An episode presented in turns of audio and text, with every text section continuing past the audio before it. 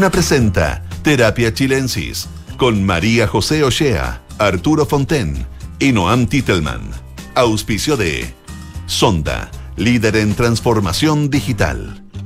Duna, sonidos de tu mundo. Muy buenas tardes, bienvenidos y bienvenidas a un nuevo capítulo de Terapia Chilensis en este día martes, que es 2 de mayo ya, ¿cierto? Así es. Martes 2 de mayo y tenemos de vuelta, eh, ha vuelto el niño pródigo a casa, ha vuelto a casa. Noan Titelman, ¿cómo estás? Bien, bien, contento de volver, como Qué bueno. debe haber estado el hijo pródigo cuando volvió a la casa, efectivamente. Bueno, qué bueno que estás aquí, eh, sano y salvo, después de haber tenido tus eh, pseudo vacaciones, porque igual estuviste en contacto con nosotros todo el tiempo desde Israel, pero además eh, Noam lle- llega cargado de noticias, ya las voy a contar, pero antes voy a saludar aquí a mi compañero Arturo Fonte. ¿Cómo estás? Muy bien, ¿y tú? Muy bien, muy Qué bien. bueno. ¿Contenta con la lluvia? Conten- no tanto, es poquito, pocasa, Fue ¿ah? bien poco, ¿no? Fue un goteo. Una, una ilusión, pero bueno, peor es nada, como le dicen por ahí. sí, ¿ah? despejó un poquito la cordillera. Despejó un poquito. Oye, bueno, decía yo que viene cargado de noticias porque no sé si ustedes, los que están viéndonos por el streaming, pueden ver aquí eh, la, eh, la nueva izquierda chilena de las marchas estudiantiles a la moneda, la ópera prima.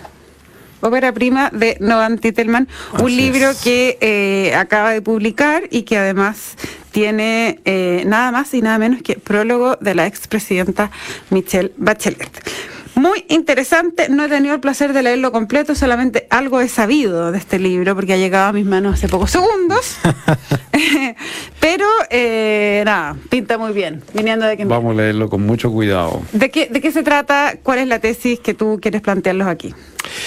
Sí, a ver, primero voy a partir con algo un poco de la experiencia personal, es que era un libro, es la primera vez que me, lo, lo- me he embarcado en ese esfuerzo y es muy distinto que escribir una columna, un artículo.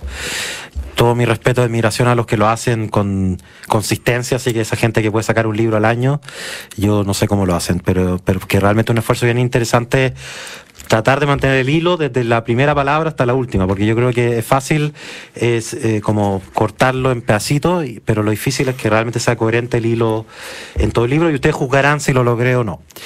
Eh, ahora, el, el libro en sí es una colección de algunas cosas que he escrito, algunas cosas que nuevas que escribí para el texto, pero básicamente el, el objetivo del libro era hacerse la pregunta de eh, qué fue lo que explicó que una fuerza política como la del, de la nueva izquierda o del Frente Amplio en particular, desde la marcha estudiantil del 2011, llegara a la moneda de una manera tan rápida eh, y tan categórica, y cuáles son los desafíos que se le presentan a esa fuerza política eh, frente a un escenario que a lo mejor le facilitó la llegada, pero le dificulta gobernar una vez que están en, en la moneda.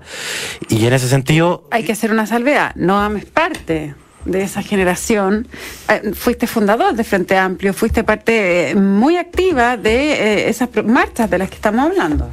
Sí, o sea, creo que hay una parte como académica, si se quiere, de observador o, o hay incluso números en el, en el libro, no, no se asusten, no son nada tan complicados. Y, y hay otra parte que es obviamente experiencial, o sea, gente que, que, he hablado con ellos, que, los conozco de, toda, de casi toda la vida y, y que me parece muy interesante verlos ahora en estas posiciones de poder. Y yo que no, que no seguí el mismo camino y que en alguna manera me, me, me interesaba siempre más estudiar y leer y mirar y no tanto hacer. Eh, creo, creo que esta oportunidad de escribir un libro fue una manera como de, de darle ¿Pero no carne te sientes un poco como la oveja descarriada? ¿no? No, para nada. Me siento como el cronista de la generación. El cronista de la generación. Está Sí, bien. pero siempre igual un a, a lo largo del, del tiempo, igual tú has ido marcando ciertos puntos, algo, no sé si disonante era la palabra, pero ah, un poquito más al margen, ¿no? Independiente, o, o quizás con, claro, con un poquito más de libertad. Eh, que tus compañeros de ruta que hoy están en cargos de gobierno y en la militancia más activa. No, o sea, de todas maneras el rol de, de, participar en debate público sin estar en una posición política da mucha libertad. Y yo respeto mucho a la gente que decide tomar el camino de la política activa. eh, y, pero tiene ciertos costos importantes en, en lo que se puede y no se puede decir. O sea, nadie le agradece a un político cuando hace un muy buen análisis político, de verdad. Le agradecen cuando logra hacer cambios relevantes para la ciudadanía. En cambio, uno que, que no está donde queman las papas puede darse el lujo, digamos, de, de meditar más, de reflexionar más. Y yo creo que eso también es valioso. Es valioso en otro sentido, de otra manera. Eh, y en ese sentido, creo que quizás lo que, lo que me interesaba a mí era justo ahora, cuando parecía que menos menos la corriente empuja hacia la, mo- la reflexión, porque está todo pasando, están en la moneda, están gobernando. Justamente me parecía importante dar un paso atrás, porque además me parecía interesante, yo creo, la pregunta de qué pasa cuando se acaba la juventud. O sea, en algún sentido, este texto, ¿Se acaba? eh, bueno, eso es otra pregunta. Arturo, déjame decirte que sí. Yo creo bueno, pero además, no sé, yo siempre he sido un viejo de corazón, entonces para mí no, esa parte no me complica tanto, pero, pero efectivamente, ¿qué, qué, ¿qué es lo que aporta este grupo nuevo de izquierda nueva una vez que ya, ya no importa tanto su edad y además cuando ya no son tan jóvenes? Y, hay como un, me gustaría pensar que hay como un doble ejercicio. Por un lado, creo que dejar atrás la disputa generacional con una generación que nos antecedió y en ese sentido estoy muy agradecido a la expresidenta por haber puesto, haber estado dispuesta a escribir el prólogo. Además di- dice algo que eh, estoy haciendo una- un poco una exégesis, pero dice algo así como que, eh, que yo que, que- que soy, soy una persona que ha sido crítica, lo que he sido valorado, sobre todo Por por, lo- lo- por los que no lo son que- criticados, algo así. Que me pareció Lo un dijo comentario que... acá, lo acabo de leer. Dice, la lucidez y valentía de Noam Titelman han sido saludadas en más de una ocasión, pero digámoslo, más veces desde el mundo de los críticos que de los autocríticos. Lo que me, me gustó porque tiene ese, ese golpe sutil que creo que hace muy entretenida las discusiones. Yo creo que este es un texto que me encantaría que se que alguien lo rebatiera, digamos, que alguien entrara a discutir si está en lo correcto o no. Ahora, si- el- lo- eh, si alguien te lo rebate, probablemente va a ser alguien de tu misma generación. Porque, a ver, tomando un poco las palabras de, de Michelle Bachelet, que están aquí, y de lo mismo que tú resaltas, es que eh, ella dice, ah, la estoy citando, el siguiente párrafo sintetiza muy bien el espíritu que anima el autor a escribir. Y aquí Michelle Bachelet te cita a ti. Dice, es una generación que sabe muy bien cómo ganar una elección, pero entiende muy poco por qué funciona lo que funciona. El peligro es que llegado el momento de ejercer el liderazgo conquistado, se sucumba a la deriva del vacío intelectual subyacente.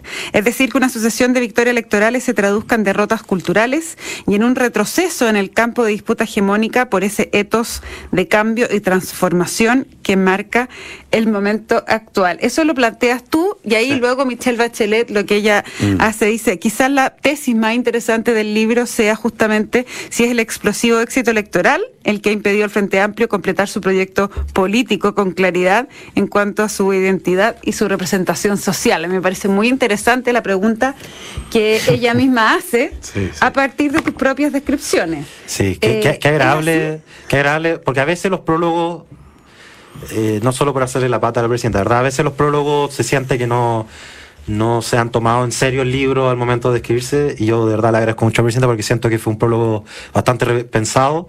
Aquí, pero aquí Eh, lo interpela Y- directamente. Y, y agradezco además la interpelación, porque creo que hace más interesante la lectura. Y yo creo que efectivamente esa es una de las tesis principales, que, que fue todo tan rápido eh, que hay varias reflexiones que están haciéndose. Que en algún sentido siempre ocurre, o sea, los proyectos políticos no, no, no se hacen en un laboratorio, son, se, van, se van desarrollando en la acción. Eh, pero en particular creo que este año de gobierno se ha notado un avance importante en ese sentido. Reflexiones que, que probablemente si no hubiese sido tan rápido el ascenso se hubiesen hecho desde la oposición o desde los municipios. Había toda una época en el Frente Amplio donde se hablaba de imitar al Frente Amplio Uruguayo y partir por los gobiernos municipales, tomando mucha experiencia. El Frente Amplio Uruguayo partió en Montevideo, con muchos años de experiencia antes de llegar al gobierno central. Pero la historia fue otra, por una infinidad de razones que discuto en el libro, para los que quieran verlo con más detalle. Y, y uno de los temas relevantes es que el, la marca generacional que existe, que es súper relevante en la, en la génesis del Frente Amplio, yo creo que la tesis también es que no da para gobernar. O sea, un, gobierno no puede ser un proyecto generacional. Y entonces la pregunta es, ¿qué es la nueva izquierda o el Frente Amplio más allá de una apuesta generacional? Y ahí sugiero un, par de temas que me parecen relevantes. Uno es que las nuevas izquierdas en general, y no solo el Frente Amplio, y por ejemplo ahí también discuto la lista del pueblo, que según yo también es una forma de nueva izquierda, eh, lo que las caracteriza es que de alguna manera abandonan la primacía de, la, de los temas económicos, la izquierda más tradicional incluso hablaría de clase, y, y, en vez de eso ponen una serie de disputas distintas, como la feminista, ecologista, regionalista y un largo etcétera, en igualdad de condiciones. Y eso es algo que tienen en común todas las nuevas izquierdas, pero lo que por ejemplo diferencia a la nueva izquierda del Frente Amplio con la nueva izquierda de, de la lista del pueblo es su relación con el liberalismo. Y esta es una tesis que yo he sostenido hace tiempo, a pesar de que hay algunos del Frente Amplio que les carga, eh, pero yo creo que no estoy equivocado en esto y creo que además el tiempo me ha dado la razón, en que el Frente Amplio tiene en su base y en su forma de actuar una visión muy liberal. Que, y en ese sentido, a veces también he dicho, y, también a alguna gente del Frente Amplio que no le gusta tanto, creo que son herederos de la renovación socialista, que fue este periodo de reflexión del socialismo en los 80, donde básicamente se llega a la conclusión de que la democracia liberal, y le pongo este apellido porque si no, todo, todo hoy día dicen que son democráticos, no, no hay nadie que diga que no sea demócrata, pero la pregunta es la democracia liberal, que la democracia liberal eh, no es algo transable, que, que no hay proyecto político que pueda ponerse por sobre la democracia liberal, un poco aprendiendo de, la, de, de, lo, de lo que pasó en la Unidad Popular. Pero, pero... Y eso lo diferencia, solo para terminar, al Frente Amplio de la Lista del Pueblo, porque la Lista del Pueblo pertenecía a otro etos de la nueva izquierda, que un etos que podría llamarse popular nacional, donde en realidad hay una idea de que hay una, una relación antagónica entre un pueblo y una élite corrupta que, que, tiene sus instituciones en la democracia liberal. Tengo dos preguntas de lo que acabas de decir. No, uno, primero una acotación. No sé la verdad que tan liberal me parece eh, el Frente Amplio como concepto. Creo que hay eh, ciertos, eh, ciertos grupos que son más que otros, pero por ejemplo, Revolución Democrática en su concepción me parece un partido súper conservador. Eh, no, ahí me gustaría que me explicara en qué está más bien lo liberal. Y lo segundo es que la pregunta que, te haces tú aquí, o la tesis que hace acá y la propia presidenta Bachelet también la hace, es que si el Frente Amplio eh, no puede apostar a un factor generacional para trascender, ¿cierto? Entonces me gustaría preguntarte qué es lo que eh, está haciendo, cuál es, ¿dónde está entonces hoy la trascendencia? Si ha logrado encontrar eso. A ver, lo que trato de hacer en el libro, porque esto se discute mucho y a veces a, partir de, la, las acciones y de la chimuchina, bueno, para ponerlo en esos términos, de la discusión cotidiana. Y lo que yo quería ver era si que había posiciones ideológicas distintas. Y, y dónde uno ve la ideología, la ideología, porque la ideología no se come, no, se toca, digamos. Entonces lo más cercano que, que encontré fueron los textos ideológicos que salen de los congresos eh, ideológicos y congresos de distinto tipo que hacen los partidos. Eh, y ahí lo que, lo que intento mostrar es que, que, que, al menos a nivel de principios, porque otra cosa es la práctica, y ahí podemos entrar a discutir cómo, cómo ha sido la práctica, a nivel de los principios, uno ve las declaraciones de principio, por ejemplo, de Revolución Democrática o de Convergencia Social, y aparecen elementos que uno puede aducir a una tradición liberal y que además son no, no son los que típicamente uno ve en, en las izquierdas tradicionales. Entonces, por ejemplo, lo, en los textos ideológicos de Revolución Democrática se dice explícitamente que, que, es relevante y central la autonomía individual, que es un concepto que normalmente no aparece en los textos ideológicos de la izquierda. Eh, por ejemplo, en los textos ideológicos aparece la importancia del pluralismo y del respeto a, la, a las instituciones republicanas incluso. Entonces, eh, hay conceptos del liberalismo. Hay conceptos liberalismo y sobre todo en este sentido de la codificación de los derechos, del respeto a las instituciones, de, en fin, en, ese sentido. Eh, y en cambio, por ejemplo, cuando yo, yo este, bueno, la lista del pueblo es un poco difícil porque no, no, no, no alcanzó a tener un congreso y, y, un poco desapareció. No, no, Pero, no alcanzó a hacer. Claro, yo creo que eso también es una pregunta interesante que algo discuto en el libro. ¿Por qué fue que la lista del pueblo en un momento parecía que era el futuro de la política y ahora parece como parte de la historia? Pero en vez de eso, y, y quizá injusto la comparación, porque no es lo mismo que un texto ideológico, hablo de, de un spot publicitario que hizo la lista del pueblo eh, para, la, para la elección de convencionales, que hay un juicio la imagen es la imagen de un juicio donde aparece eh, siendo juzgado el sistema, entre comillas. Y, y los y los testigos son los candidatos de la lista del pueblo, que, que en el fondo cada uno va encarnando una lucha distinta. Entonces hay un candidato que es el candidato del feminismo, una candidata del feminismo, un candidato de la lucha indígena, un candidato de la lucha medioambiental y así. Y, y la idea del juicio, de un sistema, eh, el juicio contra el sistema, es, es en el fondo la idea de que primero hay dos posiciones claramente contrapuestas.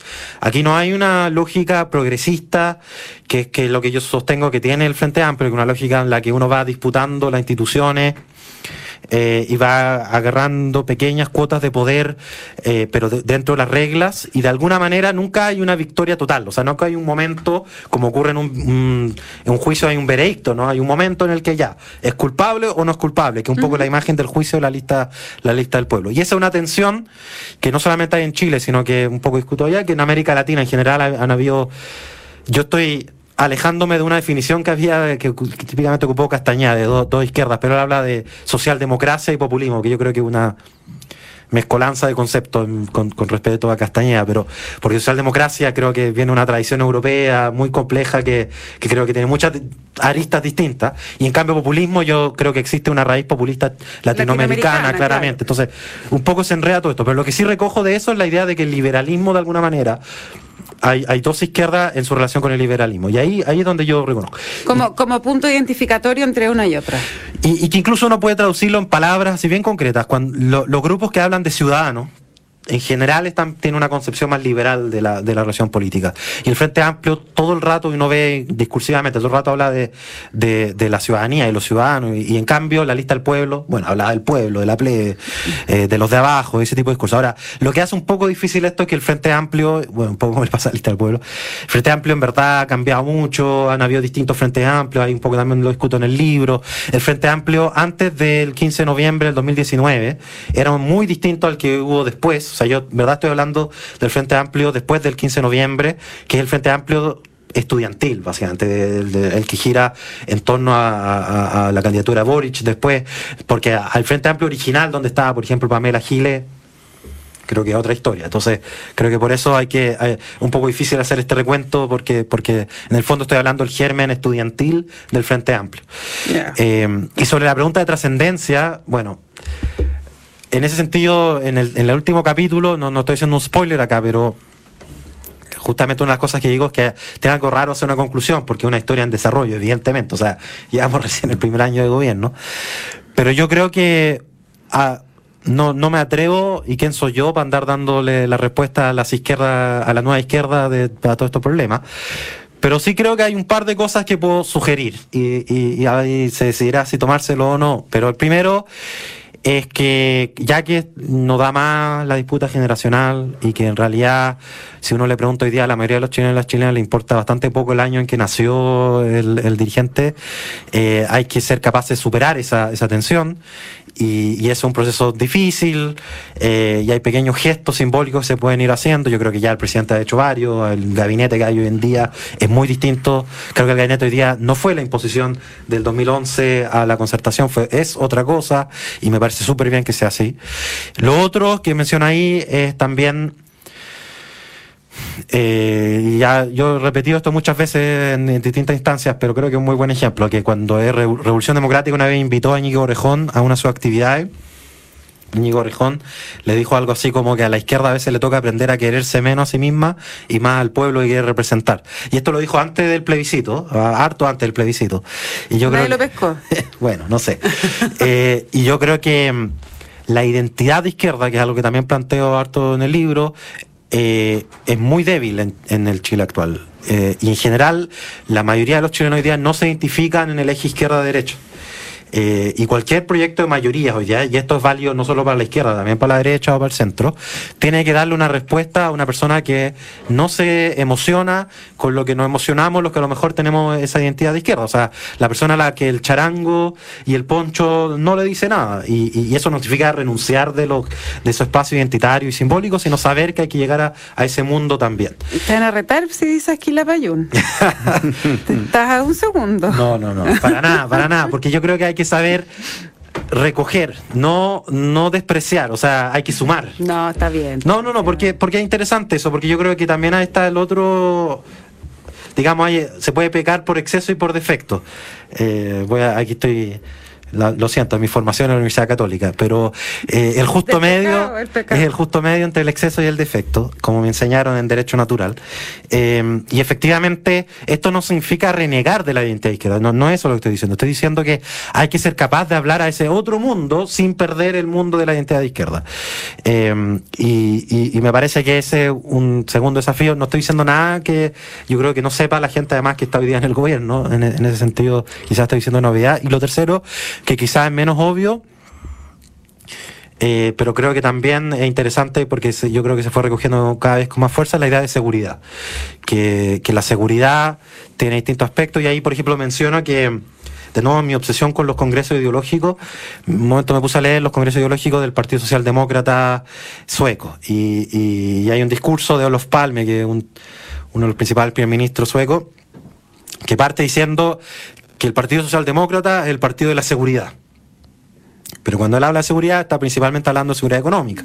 Y obviamente la seguridad tiene muchas aristas distintas. Y yo, y yo sé que ahora en el último momento, en el último tiempo se ha repetido harto esto, pero la seguridad es la seguridad económica, es la, es la seguridad de que si uno se enferma, envejece, Seguridad tiene un social. escolar, es seguridad social o económica, y, pero también es seguridad de que nadie me va a venir a quitar lo que yo he logrado con mi esfuerzo, que poder caminar tranquilo en la calle, que creo que ese, ese tipo, distintos tipos de connotación de seguridad, eh, que yo creo que hoy día un poco a, a golpe y porrazo se ha vuelto parte también del relato de las dirigentes del Frente Amplio, no lo era en un comienzo. Eh, y, y- y creo que sobre todo después del estallido social, después de lo que pasó con la convención, hay un cierto consenso de que la seguridad tiene que jugar un rol importante, sea cual sea el horizonte de transformación que uno, que uno proponga. Hay un aprendizaje. Arturo, Oye, pero las cosas se dieron como se dieron y no podemos cambiar la- el pasado.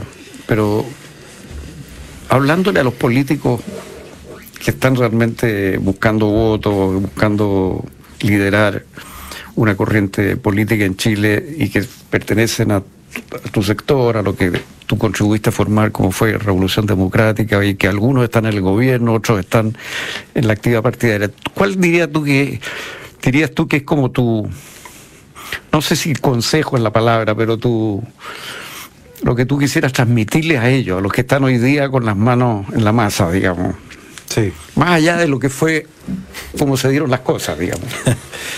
Sí, sí, y hay una tensión en el libro porque trato de contar lo que ocurrió, pero también tratar de entender el contexto más general o más estructural que explica lo que pasó. Y hay un, un dato que, que al menos a mí me parece interesante, que es que ahí muestro un estudio que hice, de hecho fue para mi tesis de magíster, que lo que muestro, esto fue antes del estallido, que el, con datos del PNUD muestro que los, el PNUD hace un par de preguntas interesantes con respecto a la, a la confianza que tiene la gente con los representantes. Pero normalmente esta discusión se, se piensa como qué opina la gente sobre el Congreso, qué opina la gente sobre el presidente, como allá, por la distancia. Pero, pero lo interesante es que el PNUD pregunta dos cosas muy cercanas, que es, primero, ¿cuánto le importa, a la, cree usted, a las autoridades, la gente como usted? Y segundo, ¿cuán probable cree usted que la autoridad hagan algo si es que pasa algo en su barrio? Y lo que muestro en el libro es que los dos grandes predictores de que la gente desconfíe de la autoridad en, est- en estos dos niveles son, en primer lugar, la edad, o sea, la gente más joven, esto fue antes del estallido, la gente más joven desconfía más de la autoridad en ese sentido, y en segundo lugar, la gente de clase social más baja. Y mío la clase social en dos, en dos formas. Ambos son relacionales, no, no estoy midiendo pobreza o, o- o como absoluta, estoy midiendo consumo, estoy usando los eh, como lo- los indicadores que ocupan en el marketing, como ABC1, CDE, Ah, que es relacional, o sea, es un porcentaje de la población, siempre, siempre el- el- un porcentaje va a estar en el E, en el D, entonces, aunque todos crezcan, pero es interesante porque es a través del consumo, entonces tiene algo, algo de Peña, ¿no? Algo de Carlos Peña, esa idea de que el consumo es lo más relevante, pero también lo mido en términos de educación y ocupación que tiene algo más de canales, de Manuel Canales, que, que esta tesis de que en realidad la atención no está por el lado del consumo, está por el lado de que gente que llegó a cierto nivel de educacional y que tuvo una promesa en el fondo con ese nivel educacional, pero después terminó en, ocupaciones que no son las ocupaciones para las que estudió, para las que se formó. Bueno, me dio por uno u otro camino y sin ninguna sorpresa ambos están muy correlacionados, además porque están correlacionados con el ingreso. se Entonces, decir, todo está súper correlacionado. una, una punto denominador común. Claro, entonces probablemente todo esto esté en conjunto, pero ya sea por uno o por lo otro, o sea, ya sea sea porque hay un tema de, acceso al consumo o porque hay un tema de desigualdad eh, relacional, digamos, en las ocupaciones, esas dos cosas son caldo de cultivo a desconfianza con la élite, con, la dirigencia. Mucho, y, mi punto es que esto no, no es ni de izquierda, ni de derecha, ni de centro, que también es algo que, que quizás planteé en otro momento. Y en ese sentido, el estallido social, más que un estallido antineoliberal, es un estallido antipolítica, antiélite. Eh, y yo diría muy movido. Pero de lo que tú mismo dices, ¿no se desprende que es más bien un estallido anti-estancamiento económico? Bueno, creo que tiene distintas caras, pero efectivamente la cara económica es súper importante. Pero, pero lo que yo planteo en el libro, más bien, es, de, es una es una relación entre economía y política, porque básicamente la gente desconfía de, de, una, de la clase política porque los percibe como otros económicamente. Y a lo mejor en la época de crecimiento veía que esa distancia se iba a cortar. Entonces a lo mejor por eso era, era, esa era una solución. Pero lo que muestro en el... Se sigue ampliando el ellos y nosotros. Exacto. Entonces, lo que muestro en el libro es que no necesariamente la gente vote por la gente que tenga venga de la misma clase social, que es una paradoja, pero sí confía más en la gente que viene de su propia clase social. Entonces hay una hay un efecto en el que los que terminan gobernando son muy distintos a ellos en su clase económica y eso genera eso podría generar mucha desconfianza. Entonces, creo que ahí hay una, una una clave además que creo que se ha tocado poco, que estamos muy preocupados por la diversidad en nuestra clase dirigente en, en otros términos, que yo creo que es súper importante, en términos de género, étnico, pero también es súper importante en términos económicos, sociales, de clase. Mm. O sea, volver, es curioso, pero, pero, pero es un poquito volver a las discusiones antiguas de clase, pero desde una perspectiva distinta, que, que es como uno hace una representación descriptiva más parecida en términos de clase, o como decía Juan Pablo Luna, estructurar a los de abajo. Que creo que hay algo ahí que, que ni el Frente Amplio, ni los otros esfuerzos que uno ve hoy día en el, en el debate político me parece que han logrado hacer y creo que va a ser el debate que nos va a acompañar de aquí para adelante. Noam Titelman, la nueva izquierda chilena de las marchas estudiantiles a la moneda, así que ya pueden ustedes buscarlo en las librerías de todas maneras. ¿Ya está en venta ya? Promete, ya está, ya está. Promete este libro editado por Planeta, muy, muy, muy interesante. Y así se nos fue volando el tiempo. Eh, esperamos tenerte de nuevo aquí, de cuerpo presente, el próximo martes. Les cuento que la transformación digital de tu empresa nunca estuvo en mejores manos. En Sonda desarrollan tecnologías que transforman tu negocio y tu vida, innovando e integrando soluciones que potencian y agilizan tus operaciones. Descubre más en sonda.com. Sonda Make It Easy. A continuación, no se vayan de Radio de una información privilegiada cierre y luego sintonía crónica debut junto a Bárbara Espejo y Francisco Aravena el capítulo de hoy, el debut homónimo de Led Zeppelin. Luego, a las 21 horas, tenemos otro debut, el estreno de reporte minero y energético con Nicolás Vial. Muchachos, que estén muy muy bien. Qué bueno que hayas vuelto, Noam. Qué bueno tenerte, Arturo, en este estudio. Y nos encontramos mañana miércoles con más terapia chilensis. Buenas noches. Muy buenas noches. Buenas noches.